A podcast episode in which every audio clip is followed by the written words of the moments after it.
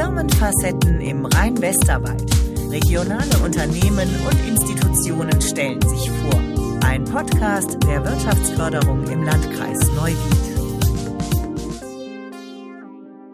Und wieder mal willkommen bei den Firmenfacetten Rhein-Westerwald und beim Podcast der Firmenfacetten. Äh, in dem Podcast spreche ich ja normalerweise mit den Geschäftsführern der Unternehmen, äh, die jeweils in der Episode porträtiert werden. Äh, diesmal ist Geschäftsführer nicht ganz der richtige Begriff, denn ja, der oberste Chef des Aquafit in Dierdorf ist eben kein CEO oder sowas, sondern er hat eine ganz klassische Berufsbezeichnung und er stellt sich jetzt mal selbst vor. Ja, vielen Dank. Mein Name ist Manuel Seiler, bin der Bürgermeister der Verbandsgemeinde hier in Dierdorf. Ja, und jetzt seit gut knapp einem Jahr in Amt und Würden. Ja, und da vielleicht äh, gleich mal so, so ein bisschen die Erklärung. Also viele unserer Zuhörer kommen ja vielleicht auch aus Regionen äh, oder aus der Kreisstadt, äh, wo äh, Verbandsgemeinde halt nicht so eine Rolle spielt. Und auch sonst ist es, glaube ich, nicht jedem so ganz bewusst, äh, was bedeutet das eigentlich. Kann, kannst du das mal ganz kurz äh, schildern und zusammenfassen? Was ist eine Kommune, was ist eine Verbandsgemeinde und äh, was ist das Besondere von dem Bürgermeister der Verbandsgemeinde? Also die Verbandsgemeinde Dierdorf ist eine relativ kleine Verbandsgemeinde. Wir bestehen aus ähm, fünf Ortsgemeinden und mhm. der Stadt Dierdorf. Mhm. Zu der Stadt Dierdorf zählen nochmal vier Ortsteile. Mhm. Und insgesamt betrifft diese Verbandsgemeinde oder sind äh, leben 11.000 Einwohner ungefähr in unserem Zusammenschluss. Mhm. Wir als Verbandsgemeinde stehen letzten Endes als Schreibstube für die Ortsgemeinden da. Es gibt immer noch die gute kommunale Selbstverwaltung. Wenn es aber um die Antragsstellung geht, um die ähm, ja, Dokumentation oder Abwicklung von verschiedenen Aufträgen aus, der, aus den Verband oder aus den Ortsgemeinden, dann sind wir für die Ortsgemeinden wiederum da. Mhm. Ich glaube, kann man so verstehen. Magst du die Ortsgemeinden äh, noch kurz benennen? Wir haben als Ortsgemeinden Großmaischeid, Kleinmaischeid, wir haben Stehbach, Marienhausen und Isenburg, mhm. dann die Stadt Dierdorf und dazu zählen die Ortsteile Elgert, Wienau, Giershofen und Brückrach. Und das heißt, das ist auch schon ein relativ großes Gebiet und durchaus auch eins, was hügelig ist, wo es rauf und runter geht. Landschaftlich auf jeden Fall. Von der Größe der Verbandsgemeinden zählen wir sicherlich zu den kleineren. Aber umso familiärer ist es. Man kennt wirklich die Ecken. Man kennt die Einwohner, man kennt die Bürger ähm, und natürlich auch die Ortsbürgermeister und Ortsvorsteher. Männlich, weiblich, divers. Okay, und ähm, der Grund, weshalb wir jetzt hier sind, ist ja der, dass es äh, hier eine Besonderheit gibt. Äh, ich nehme jetzt nicht an, dass du im Vorfeld, wer weiß wie, äh, recherchiert hast. Äh, aber es ist ja definitiv kein Standard mehr, äh, dass Kommunen selbst noch Bäder betreiben. Und Dierdorf tut das aber. Äh, vielleicht kannst du da kurz was zur Historie des Bades äh, erzählen, also wie lange es das schon gibt, ähm, wann da zuletzt ordentlich renoviert wurde und was so das Angebots- und Leistungsspektrum Spektrum dieses Bades ist. Also das Schwimmbad in Dierdorf besteht eine sehr lange Zeit schon und vor ich meine, etwas über zehn Jahren ist eine Grundsanierung entstanden. Mhm. ist das ganze Bad eigentlich einmal auf links gedreht worden mit neuer Beckenanlage, mit neuer Heiztechnik dann letzten Endes auch, mit neuem Wärmedämmverbundsystem. Also das ist so der, der Neustart gewesen, will ich es mal nennen. Mhm. Das ist etwas über zehn Jahre her.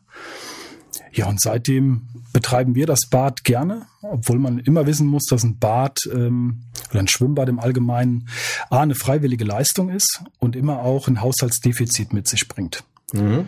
Das Haushaltsdefizit wird allerdings von der politischen Seite, vom Verbandsgemeinderat, ich nenne es mal gerne getragen.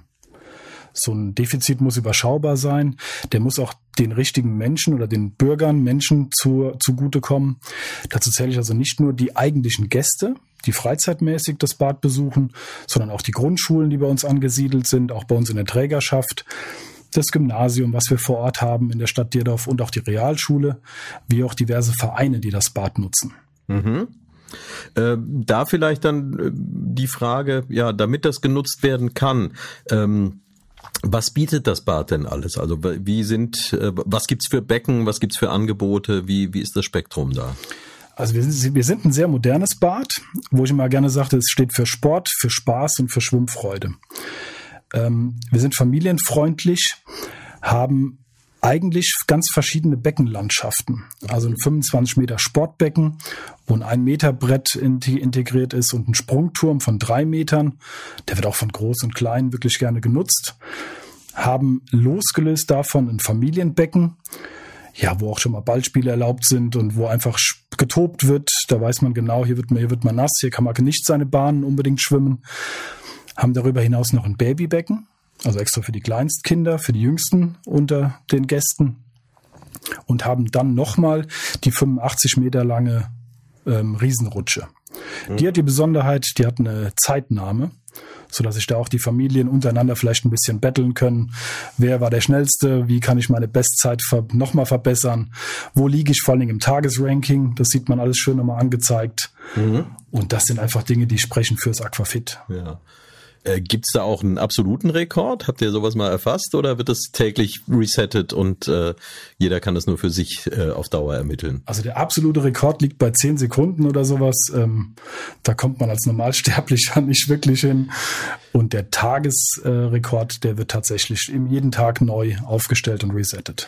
Okay, also bin ich mit den etwa 15 Sekunden, die ich bei meinem letzten Besuch da äh, geschafft habe, äh, auf der Loser-Seite, ja? Auf den Gesamtrekord gesehen schon, ja. Auf 85 Meter, genau, aber als Tagesplatzierung äh, wirst du da bestimmt unter den Top 10 gelegen haben. Oh, na, das äh, beruhigt mich ja. Äh, wir haben über einen Bereich jetzt noch nicht gesprochen. Äh, ich habe es ja gerade äh, geschildert, ich habe es mir nicht nehmen lassen mir dieses Bad auch vorher selbst anzuschauen äh, und da meine Freude zu haben. Äh, da ist ja auch noch im Untergeschoss ein Bereich, der bisher noch nicht erwähnt wurde. Im Untergeschoss haben wir die Sauna und den Wellnessbereich. Mhm. Der, wie gesagt, wird auch rege genutzt ähm, von einer Vielzahl an Gästen. Wir haben da unten oder im, im, im Untergeschoss dann letzten Endes ähm, eine Blockhaussauna, also die befindet sich nochmal im Saunagarten im Außenbereich. Wir haben eine Biosauna und nochmal eine finnische Sauna, also verschiedene Saunen, will ich es mal nennen, wo jeder eigentlich auf seine Kosten kommt mit einem separaten Ruhebereich, großer Panoramascheibe, wo man einfach mal sich eine Auszeit nehmen kann. Ja, und einen schönen Tag, schönen Nachmittag da verbringen und wirklich mal raus aus dem Alltag und ein wenig relaxen. Ja, kann ich kann ich soweit bestätigen. Insbesondere der Außenbereich, äh, der ist wirklich ähm, ja kann man genießen, selbst bei den niedrigen Temperaturen. Niedrige Temperaturen sind natürlich dann auch ein Thema. Die will man ja äh, genau dort nicht und die möchte man im Bad nicht. Äh, so eine Sache, die da gleich schon mal auffällt, äh, zumindest an dem Tag, als ich dort unterwegs war, äh, zuletzt. Äh, es war ein schön sonniger Tag. Ähm, das sorgt natürlich auch für eine gute Atmosphäre, wenn da durch die große Glasfront äh, die Sonne reinscheint. Und ich gehe mal davon aus, äh, dass bei der Sanierung äh, vor etwa äh, mehr als zehn Jahren da auch schon energetisch geschaut wurde, wie sind diese Dinge gedämmt und ähm, aber was jetzt die Energieversorgung anbelangt, da gibt's ja hier auch eine Besonderheit, denn die Art und Weise, wie hier geheizt wird, wie Wasser und Luft dort auf die angenehme Temperatur gebracht wird, die sich der Besucher und die Besucherin wünscht, das ist ja auch nicht ganz alltäglich und ist auch eine Besonderheit hier in Dierdorf.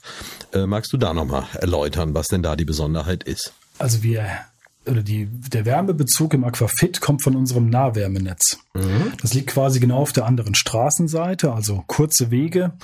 Ähm, das Nahwärmenetz ähm, bedient sich erneuerbaren Energien. Mhm. Letzten Endes verbrennen wir dort Holzhackschnitzel ich sag mal, zu 85 Prozent mhm. und betreiben nebendran noch ein Blockheizkraftwerk, haben noch eine Gastherme und haben noch eine Öltherme.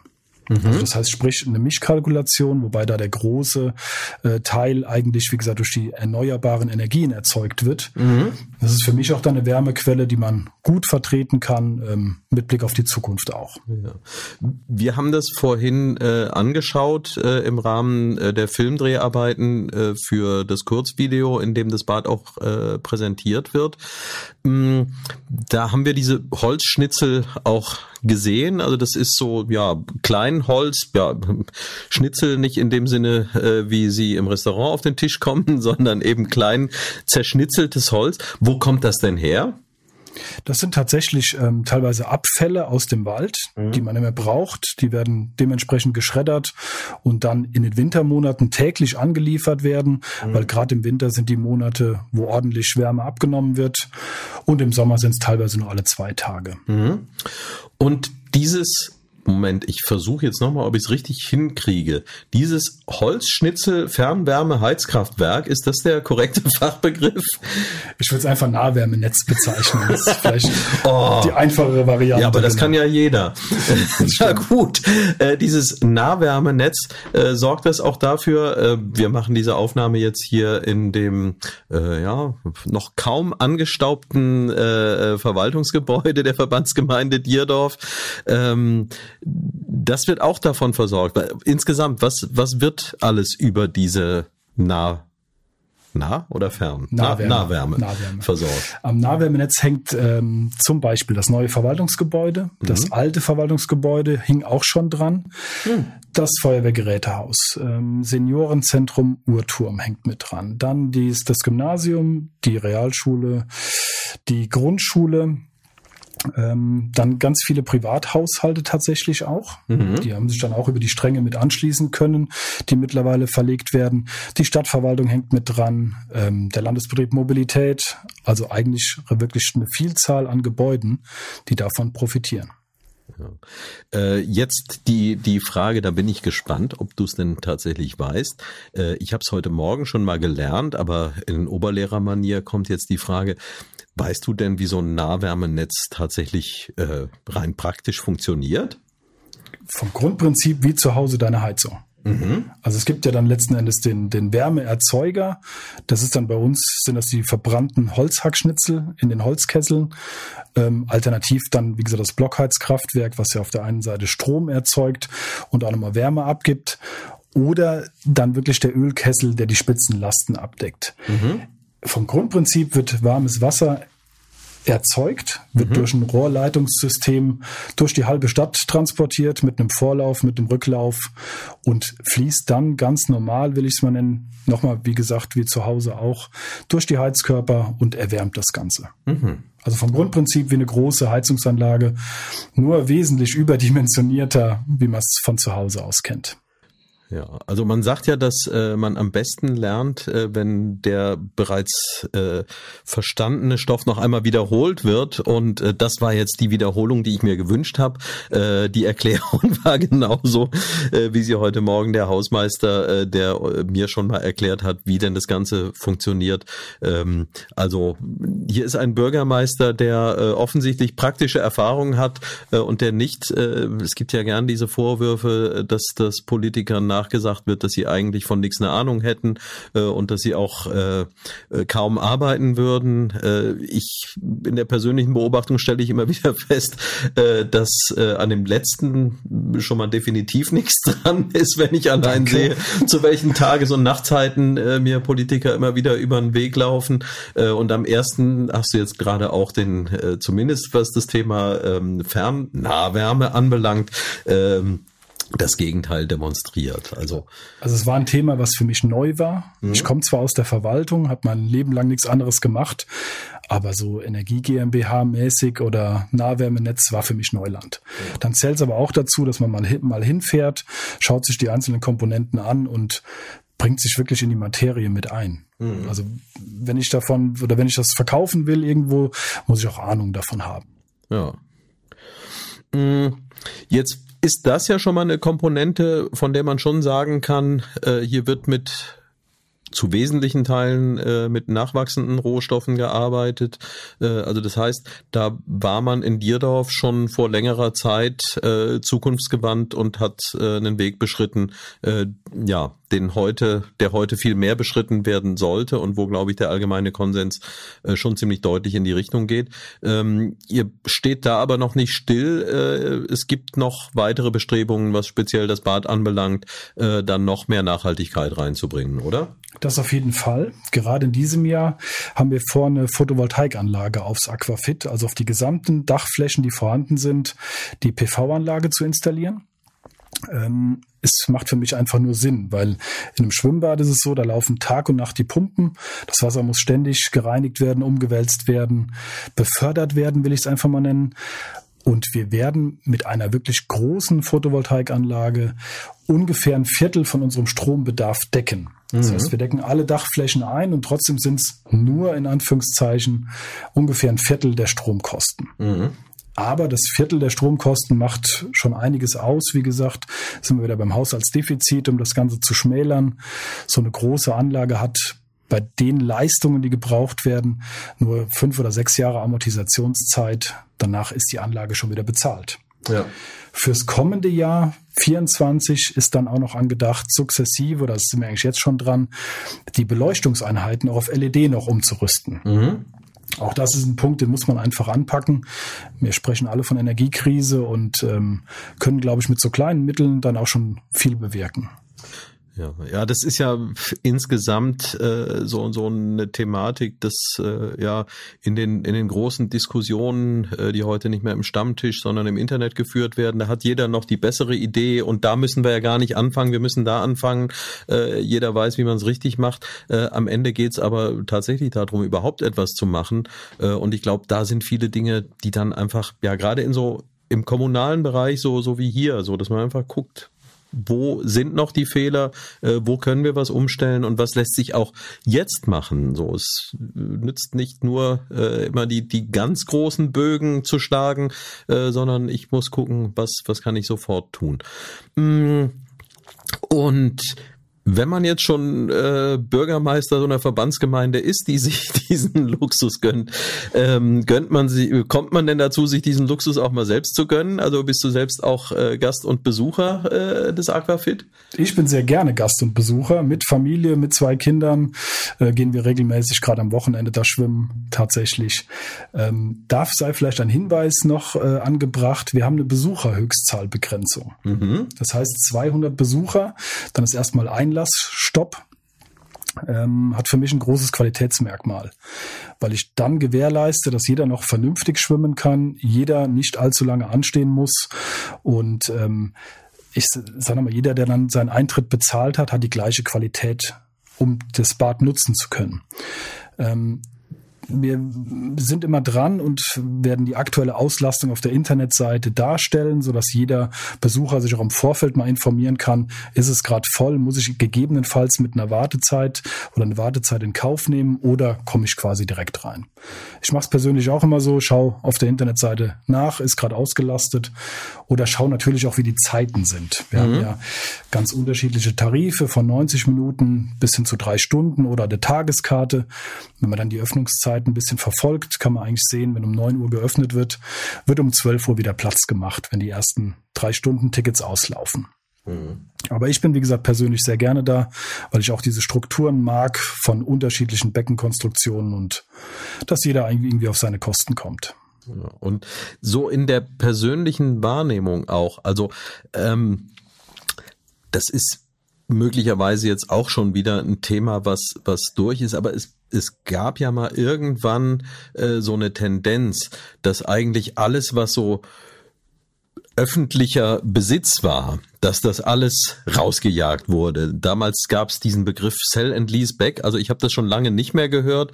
Ich, ich weiß nicht, ob man sowas heute noch macht, aber so diese Tendenz, ja, also eben so, so ein Bad ist ja defizitär, also weg damit. So alles, was nicht äh, sofort monetäre Einnahmen bringt.